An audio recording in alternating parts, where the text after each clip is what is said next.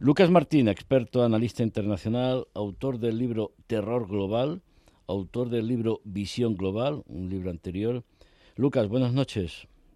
Buenas noches, Javier. Lucas, eh, ¿cuál es tu análisis, tu valoración de, la ofensiva rusa? ¿Eh? ¿Dónde se está produciendo y, según tu, análisis, por qué? Bueno, María lo ha explicado perfectamente, pero el, el por qué la ofensiva tiene lugar en este momento es porque Rusia tenía una ventana ahora mismo de unas dos semanas aproximadamente, dos, tres semanas, para llevar a cabo esa ofensiva con el terreno aún practicable y en cuanto empiece a la temperatura a subir y comience el deshielo, evidentemente nos encontramos con otro, otro periodo de tiempo en el cual el movimiento iba a ser mucho más complicado por el barro. Entonces era o hacerlo ahora o esperar ya a la primavera. Hablamos del mes de abril, mayo.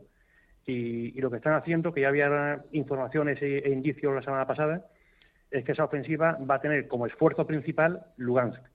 Y, se, está, viendo. Eh, lo que están haciendo es, bajo el punto de vista, es fijar tropas ucranianas abajo en el Donetsk, en la zona de Bakhmut, como bien habéis, comentado, atrayendo fuerzas ucranianas porque tienen que impedir, evidentemente, que tomen la ciudad y continúen avanzando, y usando ese punto como, como pivote o como punto sobre el que rotar, pues todo el eje Kremina-Svatove es el, en el que van a empujar, tratando de alcanzar de esa forma pues lo que ha comentado María, eh, Kramatorsk, y eso evidentemente significaría ocupar casi todo el Donbass, que son dos objetivos de Rusia y es algo que podría vender perfectamente.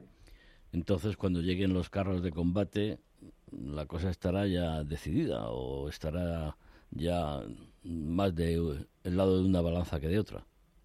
Claro, es que evidentemente, Javier, eh, esperar a primavera significa, para, para Rusia correr el riesgo de que estuvieran ya, si no todos, parte de los carros de combate y del nuevo material eh, en servicio en Ucrania, con lo cual creo que han tomado la decisión de hacerlo antes de que ese material esté este servicio.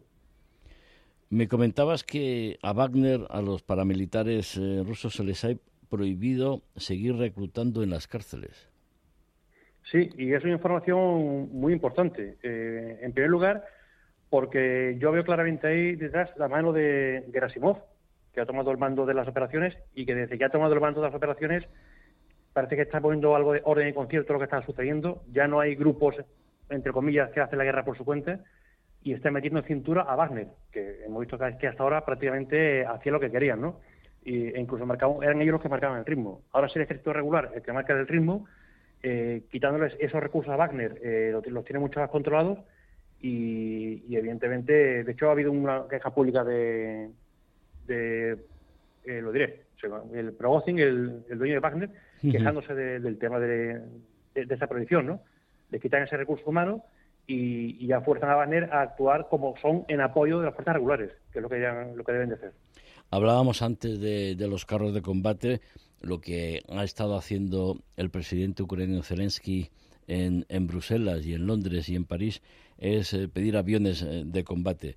¿Tú crees que esto es operativo? Sí, no, ¿cuándo? Porque puede ocurrir como con los carros, que cuando lleguen, lleguen tarde, porque la, formación de un piloto de caza lleva bastante tiempo. No, bueno, eso a día de hoy no es realista. Yo lo veo más eh, de cara a futuro, a cuando esto acabe, que evidentemente eh, Ucrania se va a armar con armamento occidental y deberá, deberá, tener una fuerza aérea capaz de disuadir a cualquier intento nuevo por parte de Rusia, pero como tú bien dices, formar un piloto o que transicione de un modelo de avión a otro hasta que sea capaz, porque una cosa es volarlo y otra cosa eh, es, ser capaz de operarlo en combate.